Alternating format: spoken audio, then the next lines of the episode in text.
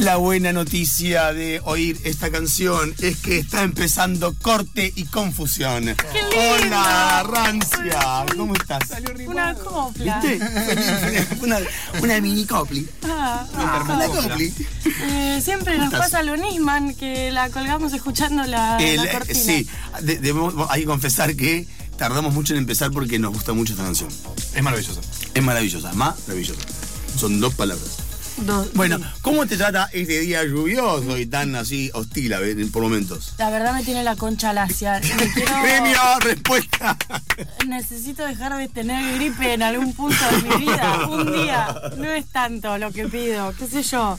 Hace mucho que venís con esta, mm, esta, nueva moda de, estar engripada, ¿no? moda. Al menos tres lunes, es el tercero. Claro. No entiendo esta mierda. Bueno, pero no pasa nada, ¿saben? Eh, porque preparé una eh, columna muy especial para hoy que habla mucho de cómo me estoy sintiendo y de, lo- y de las actividades que vengo realizando. ¿Vas a, vas a- vas a hablar de mocos? Vamos a estar eh, explorando el origen de los pijamas.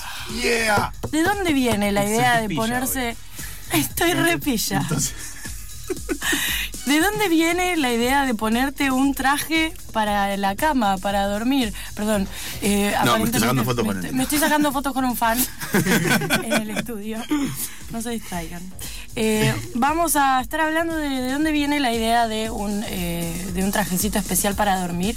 ¿Qué gasto de plata al pedo? ¿Y cuál es la diferencia? Porque uno dice, bueno, qué cómodos que son los pijamas, tanto más cómodos que el resto de la ropa. Y en realidad es así. Y en realidad- Es así. ah, Quien, el Sí. único creo que, que- el único que eh, no, no me, no me arriesgaría a, a confirmarlo, pero sí eh, a, a confirmar que Fernando Bogado usa pijama Sí. every day and every night. sí, todo el tiempo. Eh, usa pijama, pantalón y camisa pijama. ¿Pantufla? que. ¿Qué? ¿Pantufla? y seguro. Dentro de la cama. No, no Puede sé. ser. Si te voy digo, eh, po- podríamos favorecernos de su opinión si acaso eh, nos enviara así el motivo del por qué, el por qué usa pijama y si por ejemplo lo plancha antes de ponérselo para que esté calentito el invierno, que yo puedo entender la No. motivación detrás de eso. No puedo creer la- la- las ganas de vivir que tiene la gente que hace eso. Que Sí. tantas ganas de hacer las cosas bien tenés, que pagás las facturas cuando te vienen en el Rapipago. No tenés que ir a Edenor a hablar con el dueño de Edenor. Bueno, qué, qué suerte la suya, la de abogado. Bien, eh, ah, ahora era. La por por San San Pijama. ¿Saben, Nick? Bueno, Sí. eh, los Pijamas. pijamas por definición son una prenda para dormir o estar en la casa. Son eh, unisex. Eh, se puede decir que una de las características tipológicas es que se componen de un pantalón y una parte superior que puede estar o no abotonada. Y el pantalón por lo general suele tener eh, una cinta para eh, poder hacerlo ajustable. La palabra pijama viene del hindú pae jamas, que significa ropa para piernas, específicamente. Ok. Ropa para piernas. El torso excluido, por, por- ¿te parece? Porque es- lo más importante son las piernas. piernas. Eh, data desde el Imperio Otomano y se utiliza por ambos sexos en India, Irán, Pakistán y Bangladesh, pero eh, aunque la palabra sea de origen hindú, se encuentran evidencias de estas prendas por todo el Medio Oriente y llegan inclusive hasta China. Eh, así que es una prenda muy eh, universal, digamos. Se incorporan al mundo occidental en el siglo XVII, en las que hace Sí, pero hace bastante teniendo en cuenta que, que durante mucho tiempo usaron túnicas y corsets en, Claro. en el en Te dormía con la misma túnica, ya fue. Le pones otra túnica para dormir. La misma, la sábana con la que te acostás. Bueno, en, en este siglo se incorpora como un símbolo de estatus, de gente de mundo, de yo conozco el imperio otomano, deberías ir porque viajar te abre la mente. Claro. Eh, y me traje estos pantalones de pijama que son eh, lo más. Eh, también deberías probar la soja texturizada. Ah, claro. Eres la gente que hacía CrossFit en 2006. Gente, sí. Sí, Y que jugaba al pádel en el en 1989. claro. Bien. Noventa y pico también. Noventa y pico también, no nos hagamos los No, boludos. nos hagamos los boludos, acá estamos todos. Acá estamos todos jugando al pádel. Somos todos hoy. hijos del pádel. Somos todos hijos del pádel, sobre todo ahora que está Macri. Nunca fue tan claro. Papá Noel son los pádel. Bien. Qué lindo. Yo te amo. Bueno, no lo hago nunca más. Tras la colonización de India por el Imperio Británico, se populariza eh, su uso hasta ser completamente normalizado en el siglo XX. Eh, en, en este momento ya eh, no eras tan especial si usabas eh, si usabas pijama, de hecho está bastante consensuado que te ponías ropa distinta para ir a dormir. Yo estoy hablando específicamente del pijama porque parece que tiene un origen bastante simpático. Eh, estoy haciendo diferenciación del camisón. El camisón fue es históricamente la prenda de uso para dormir hasta que se incorpora esto al indumentario occidental. Eh, pero el camisón no se puede hacer tantas diferenciaciones porque no era, era medio la misma prenda interior. Ok. La gente, la gente es como que o dormían eh, en bombacha, que sería el camisón, o dormían en, en bolas. Claro. Eh, y era una prenda mucho más unisex. Un embole, básicamente. Voy a hablar del pijama. Hasta ser normalizado por completo en el siglo XX, en particular en la década de 1920, recordemos que la silueta femenina se convierte en algo mucho más andrógino, eh, mucho más eh, cuerpo de, niño de 12 años. Entonces ahí le permite eh, como una aceptación mucho más generalizada del público femenino hacia eh, los pijamas. También hay como una especie de misticismo con las prendas étnicas, hay como muchas expediciones a, a Egipto, a Japón, a China, entonces todo lo que tenga alguna referencia medio étnica eh, está en, Claro, está- en boga, eh, embogado. Embogado. en, en bo- en boga de todos. En boga de todos. Eh, durante el 1920 eh, también para poder acercarlo un poco a la gente que no estaba tan en la moda de lo andrógino, se lo llena de eh, mierdas como eh, cintitas, encaje, esas cuestiones más, eh, más de mujer, tradicionalmente hablando. Jala, Y mamá. en 1940 la jodita de la androginia se corta, vuelven todos los chabones de la guerra, las mujeres empiezan a usar corset de nuevo y el pijama muta, en el caso del público femenino, hacia el baby doll. Ah, más conocido como bebé. Muñeca. muñe- Bebé muñeca. juguete. El baby doll, que es eh, un set de dos piezas, un shortcito muy sexy y una parte de arriba de encaje. Porque no nos dejan tener nada bonito. Eh, la diferenciación igual eh, de, de materiales es que en general el pijama de masculino se hace de franela, de algodón, de madras y el de las mujeres se hace de rayón, de seda. Claro, y esa- de- hay una Y de percal, ¿no? ¿Por qué no? no tengo idea de lo que es el percal. ¿En serio? Están bien 25 tangos. ¿Sabes y- que me habían dicho en realidad? Que en realidad no es una tela popular, solo rima bien con cosas.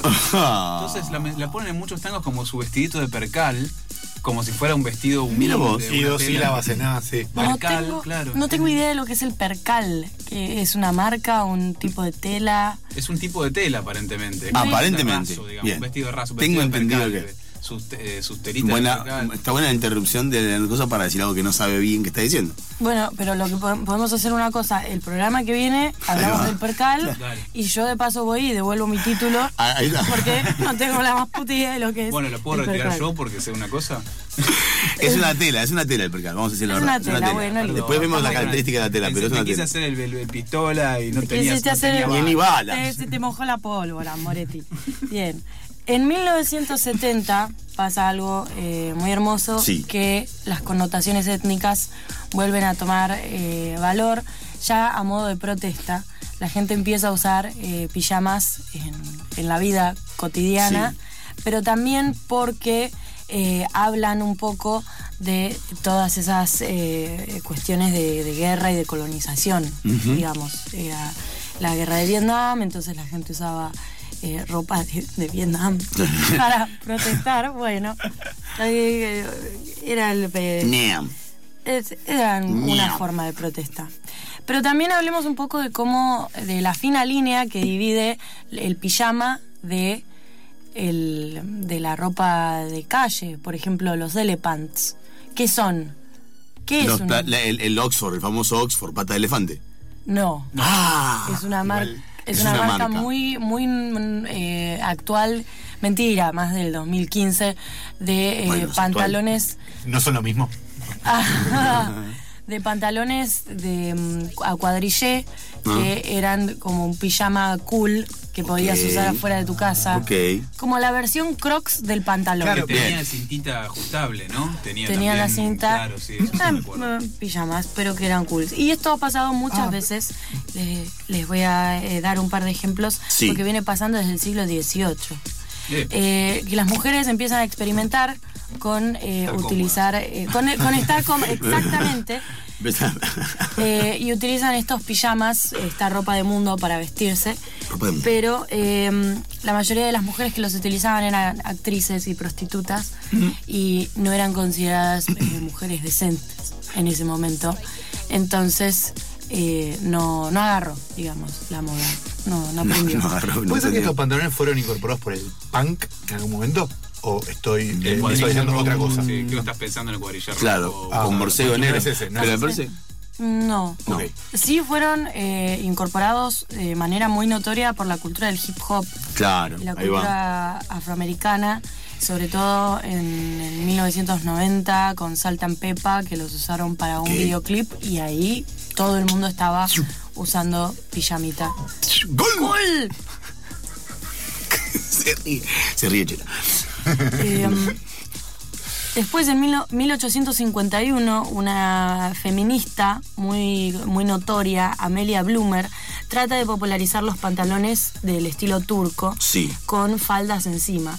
Esto sí, para estar más cómodas y para poder montar a caballo de manera Ah, mucho muy más bien, claro. eh, cómoda. Eh, pero fue ridiculizada porque la, la idea de que las feminazis son todas güey, fea, incogible, ridícula, oh, viene de hace mucho tiempo. Ah. Entonces, eh, una vez más, no prendió. Después, en 1911, viene un señor, Sí. porque ahora sí, eh, viene un señor que se llama Paul Poiret. Mm. Paul Poiret. Muchas gracias. Ay, qué lindo lo dice. Tenía que ver en algún momento, Sí, siempre. una que por que yo creo que sí, esas- sí, sí. En una de esas se llamaba Juan Pérez, pero yo le puse Juan Pérez. Claro, para claro. que- para Hay que vos hacer eso. algo. Sí o sí, en todas las columnas, una palabra en francés tiene que haber. Y lo incorpora como una alternativa a lo que se llamaban los vestidos de, em, de té. El De té. vestido de la hora del té. Ah, Eh, ok, no de ET. De, no, Probablemente El no. Era, una, era un jump, eh, como eso, una camperita con capucha, ¿no? Por ejemplo. Que tenía. Sí, pero en un como momento, en un momento hacen ETs Drag Race y le ponen como unas cosas eh, más para hacerlo Sí. parecer Para una- enchularlo, enchula para mi ench- enchula alienígena. Qué lindo. Bueno, entonces Paul Poiret incorpora los diseños de los pijamas, pero con materiales muy suntuosos como la seda, el crepé eh, y las joyas y los hilos de y los hilos de metales preciosos, eh, ayudando así su popularización. En 1920, Coco Chanel, mi jurada enemiga, Sí. populariza eh, los pijamas playeros, Apa. que eran un- unos Un pantalones. pantalones blanco como Alan Panta- Faena. Un pantaloncito cortito en realidad Ah, ok. para eh, caminar por la Rambla eh, y por playa, eh, playa Bristol. Eh, estaban hechos de lana, no eran muy cómodos, Mm. todo, todo para decir Sí. que es una, una mierda porque los hizo Ok, Coco Chanel. perfecto. Y después, en 1960, se incorpora el pantalón palazzo, que es un pantalón muy hermoso, a mí me parece muy hermoso, muy amplio en su confección. ¿Qué- ¿Cómo es? A ver. Es eh, como, ahí sí, un Oxford pata de elefante, pero mucho más amplio de también de algún material como la seda, como el lino, como eh, de buena caída y bien respirable para poder ser utilizado como, como prenda de, De de- verano, de, de, su- de suelto. de estar en casa, de cómodo. Claro. Y eso es básicamente cómo se, como el pala, el famoso palazo de, de, si se quiere, de, de Julián Aguada. Yo pienso en Julián Aguada con Palazo palazo, Verano, Karina Rabolini, una cosa así. Ok. Bien, bien, bien. bien. Eh, eh, A mí me da un poco pelota chingó. eh, Mm. eso, te digo. No. Pero por ahí, por ahí estoy equivocado. Me parece que falta bambula para eso. Ser. Ay, sí. Pelota chingó se me, se me relaciona con el concepto de bambula. A mí con, con pollera de pantalón. Bueno. Digo, la- la- el partido de jugar de pollera y después en pantalón. ¿Me suena? ¿Me suena? Bueno, ¿qué pasa con lo- eh, lo- los, eh, los joggings estos que se cortan, eh, ababuchados y ajustados en el, en el tobillo? Los Esos famosos cagados. eh, se conocen también como pantalones harem. Apá. vienen de, de Turquía, casualmente, o de la, de la- del Imperio Otomano, eh, si queremos ir un poco más atrás. Y también son pantalones que, que- que vienen de toda esa cultura. De hecho, en los modelos de pijama que se incorporaron en Occidente en la primera etapa, esos eran los más populares, porque eran los más étnicos, digamos. Sí, más Eh, distinto, más diferente que un pantalón de, los que ya usaban. Claro. Que tenía como el, el- el puentecito ahí. Y esos eran los pantalones que utilizó eh, Amelia Bloomer para eh, tratar de popularizar la comodidad en las mujeres. Y bueno, no, de nuevo, no funcionó. No No funcionó. funcionó.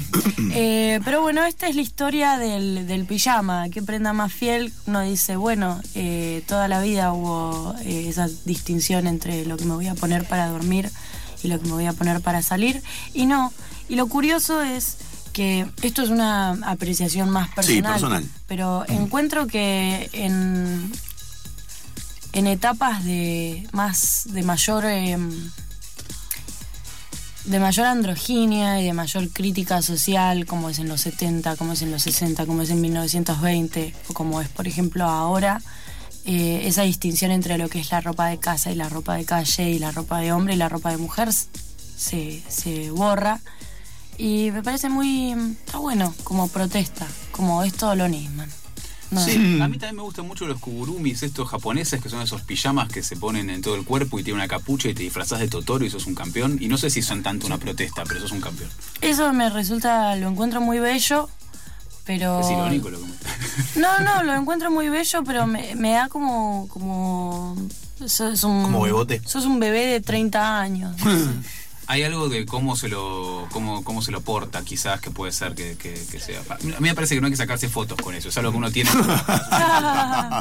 El hecho de sacarte fotos es como, "Mm, te estás poniendo contento por algo que no, no sé si, si corresponde tanto a, tu, a tus deberes cívicos. Pero sí, tener en tu casa y ser un unicornio me parece que es algo que todo el mundo tendría que poder hacer y respeto mucho a la gente que se Yo me compra. imagino que es algo muy calentito. ¿Cómo? También hay eso mismo de Stitch.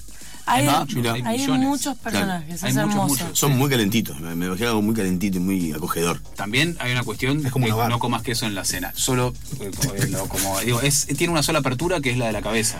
Claro, una Sí. bolsa de dormir hecha pijama. Sí, a mí como- me daría claro. como mucha fiaca. en- hace dos, tres años más o menos se popularizó mucho en la indumentaria femenina el uso de los bodies. Sí. Sí. Y estaba buenísimo, pero en flores, mientras más barato, mejor.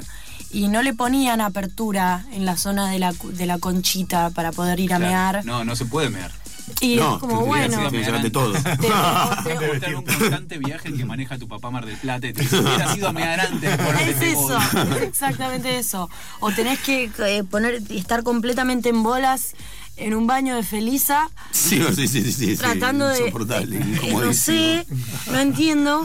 Eh, y además. ¿Dónde me metí? Seguro ¿Por qué también. me metí en esto? ¿Por qué estoy en esta, en esta indumentaria tan poco funcional? Y seguramente también estás borracho, entonces no es que podés agarrar y correrlo a un costado porque vas a ser un, eh, un bebé. Eh, así que nada, no usen bodies, no están buenos. A menos, a menos que tengan los clips en la, en la entrepierna, entonces ahí está buenísimo. Claro, porque ping, soltás, libera Libera. y listo.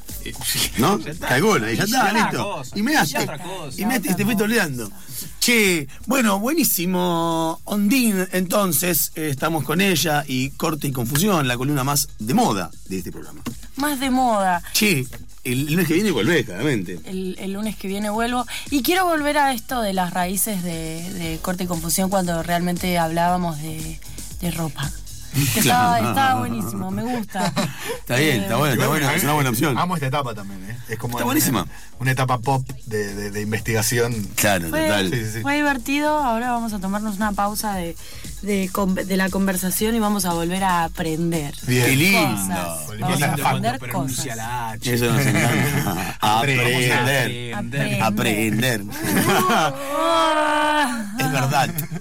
Es verdad. Sacarle la T a la D, es una D, no es una T. Bueno. Bueno, no sean malos No con la gente. Eh, así que voy a volver la- el lunes que viene y voy a hablar de la historia del sombrero. que me parece re Oh, lindo. I really love the thing The idea of talking about sombreros. Oh, oh, it is, oh, it is. Bueno, che, un aplauso para Ondina ah, quiero un, solo aplauso. No me quiero poner un aplauso. Le fallé. Vamos. Un aplauso para Ondina. Muchas gracias. Esto fue Corte y Confusión. Quédense, stay tuned. Viene Amazónica, viene un poco más de aire, vienen cosas lindas. Eh, quilombo, quilombo, y elegí muchísimo la canción que va a sonar ahora. Ah. Está muy seleccionada. Oh, a parar Internet también piensa en vos. Solo, solito en la habitación. Busca que busca de mi calor. Wow.